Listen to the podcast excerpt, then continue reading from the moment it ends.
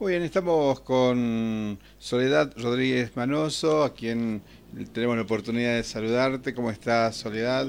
Muchísimas gracias, como siempre, y con la idea de poder tener eh, todo lo que implica la cuestión de, redes y saber, eh, le digo, mm, obviamente hemos tenido una cantidad enorme de, eh, de preguntas, de querer saber un poco más cuestión que por allí nosotros suponíamos que se tenía un amplio conocimiento, pero sin embargo, evidentemente denota que todavía todos estamos aprendiendo en este proceso. ¿Cómo estás, Soledad? Buen día, ¿cómo te va? Buenos días, Raúl. Buenos días a todos y todas por allá.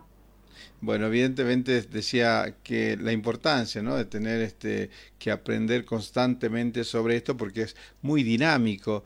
Eh, y me gustaría que hablemos hoy sobre las redes sociales más importantes, porque sabemos que hay muchas, hay una muy buena cantidad en todo el mundo, pero hay mm, las más populares, ¿no? las más usadas, o por lo menos lo que más conocemos aquí en los argentinos.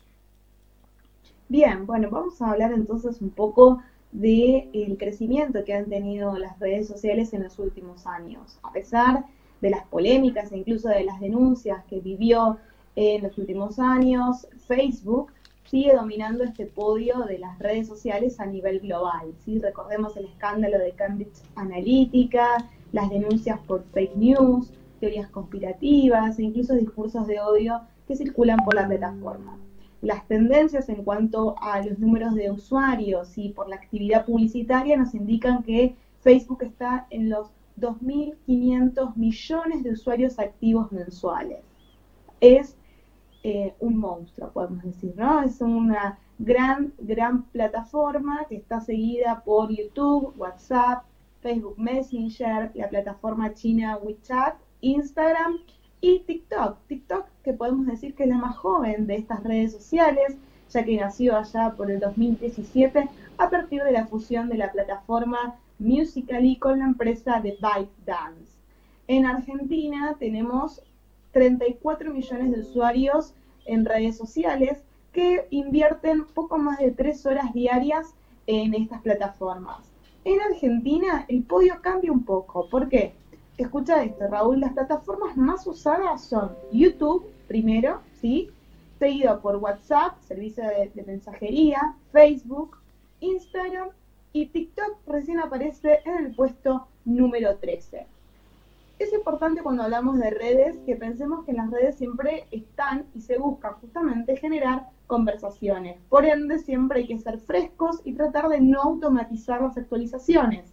Es decir, no vamos a poner exactamente el mismo mensaje en Facebook en Twitter que en Instagram, sino por el contrario, vamos a tratar de seguir siempre la dinámica de cada una de ellas te cuento un poco a ver cómo son las tendencias, a ver qué, qué podemos trabajar en cada una de estas redes.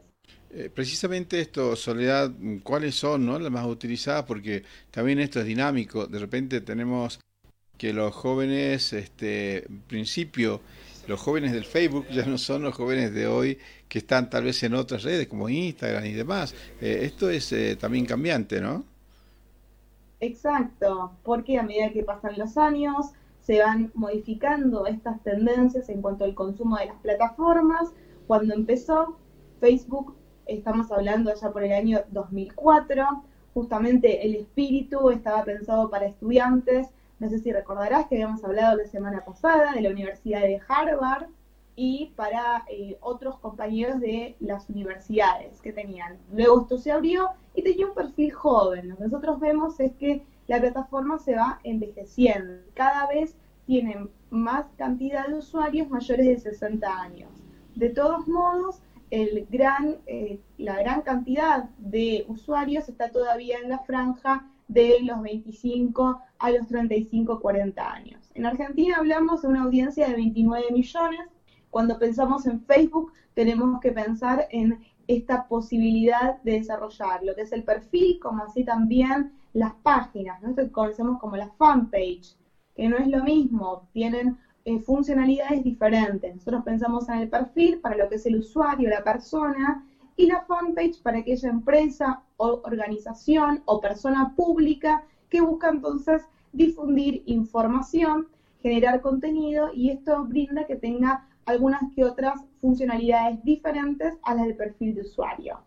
Siempre en rasgos generales, hablando de eh, ambas posibilidades, sea de perfil o de la fanpage, es importante que tengamos en cuenta que estamos abriendo un canal de diálogo. Por lo tanto, responder siempre las consultas, las dudas, buscar la opinión de la comunidad, no quedarnos hablarnos, hablando solos, ¿sí? O sea, que no sea un canal de eh, un monólogo, sino que al contrario vayamos hacia el diálogo.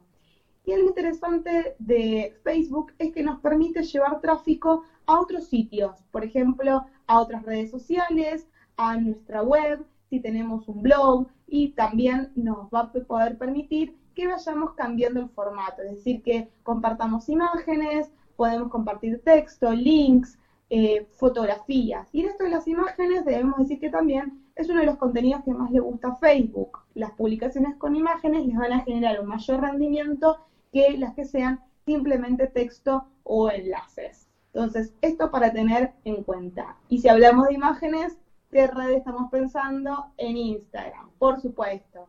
Instagram es la red eh, que podemos decir hoy donde más se buscan estos eh, imágenes y videos de calidad. Hay que tener en cuenta también que hacer una red tan visual tenemos que generar un contenido que sea bueno, o sea, que sea una buena calidad.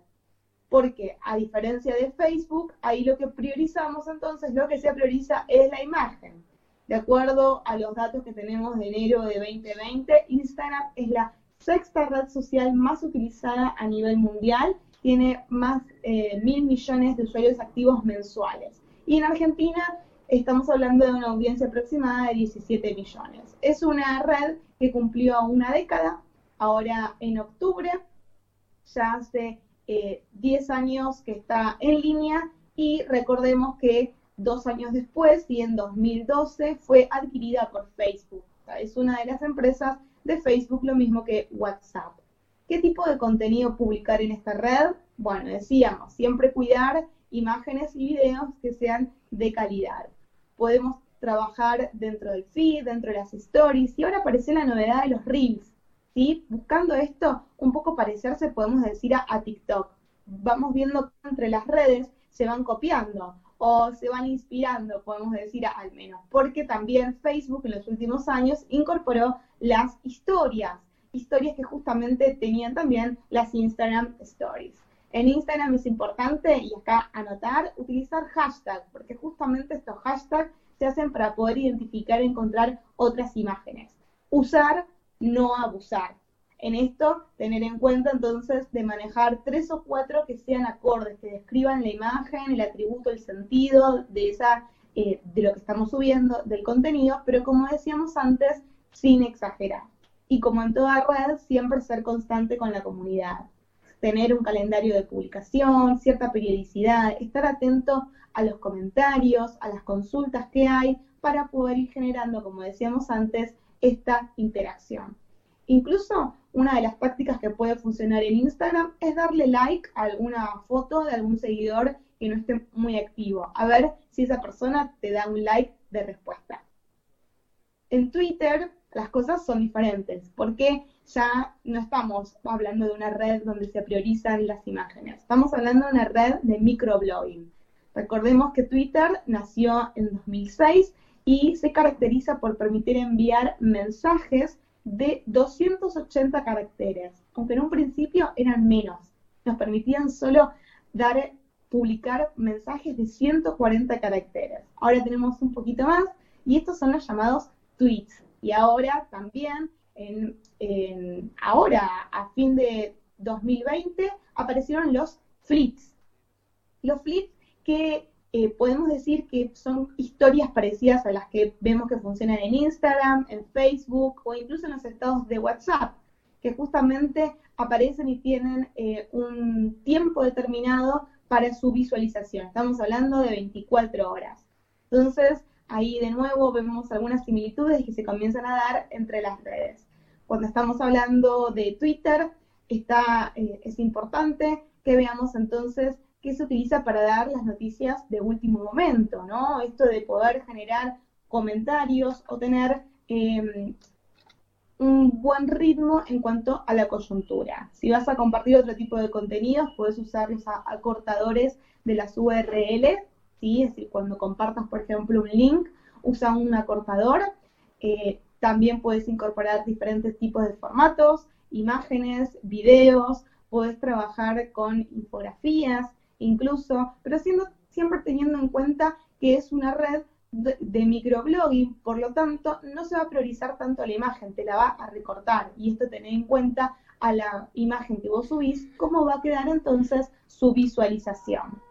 Y por supuesto, no ser repetitivo, no hablar continuamente uno mismo, sino ir generando estos posteos que tienen estos elementos que llamamos como call to action o llamados a la acción, que son justamente eh, aquellas palabras, preguntas, eh, situaciones o escenas que invitan a que los usuarios comenten, retuiteen, como se dice en este caso, y viralicen nuestro contenido.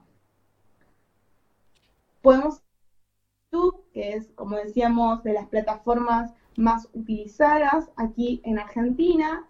Si nosotros pensamos en los videos, cuáles son los videos más exitosos de YouTube, podemos encontrar de todo, una gran cantidad y variedad de contenidos, desde eh, videos graciosos con animales, eh, podemos hablar de tutoriales, podemos hablar de chistes, con lo cual siempre es interesante prestar atención a tu comunidad. ¿Qué es lo que está hablando? ¿Qué les interesa? O que vos propongas entonces un segmento y que lo puedas mantener y desarrollar en el tiempo para las búsquedas y para que te puedan encontrar es importante cómo titulas tu video e incluso la miniatura. Esa imagen que se eh, aparece cuando buscas un video en YouTube, bueno, que también sean um, videos que tengan una buena calidad, que esas imágenes eh, llamen la atención y que incluso al momento de componer tu video puedas hacer que en los pocos minutos, apenas inicia, pueda llamar la atención del usuario. Es decir, que sea impactante, que te atrape, que enganche. Todo esto también lo puedes volcar en cuidar cómo hacer para posicionar mejor tu video, de la descripción del título, de la descripción del video. Así que siempre recomendación de completar todos estos ítems para que los motores de búsqueda justamente encuentren tu video y sepan de qué estás hablando. Esto va a hacer que aquel que busque entonces, como antes se buscaba en, una enciclopedia o cuando podíamos buscar incluso en, si estamos buscando en un directorio, cómo encontrar una dirección, cómo se pronuncia una palabra, incluso hay videos en YouTube, todo esto es importante que pienses cómo lo van a buscar las personas. Y estas son esas palabras claves que decíamos antes que tendrías que ir incorporando ya sea en el título o en la descripción de tu video. Siempre, de algún modo, tratamos de ser originales, creativos, es decir, que nuestro contenido siempre sea relevante, no repetir lo que otros están diciendo, porque queremos que de algún modo no se encuentren y se queden con nosotros, con nuestro canal, en nuestra comunidad.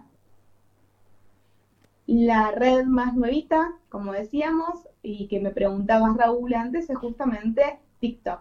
TikTok lo que vemos es que ha tenido gran éxito en el mundo de los jóvenes eh, los creadores de la aplicación justamente eh, eh, eligieron a los menores de 18 años como el público para definir su mercado meta y triunfa entre lo que son los usuarios más chicos.